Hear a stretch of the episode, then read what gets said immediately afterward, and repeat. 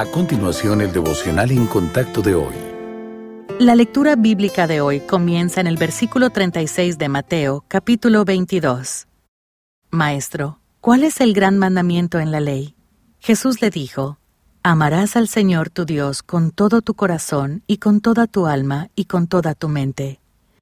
Este es el primero y grande mandamiento, y el segundo es semejante, amarás a tu prójimo como a ti mismo.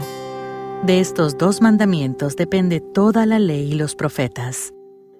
En el pasaje de hoy, alguien pregunta cuál es el mandamiento más importante. El Señor responde, ama al Señor tu Dios con todo tu corazón, con todo tu ser y con toda tu mente. Pero no se detiene ahí, incluye, ama a tu prójimo como a ti mismo.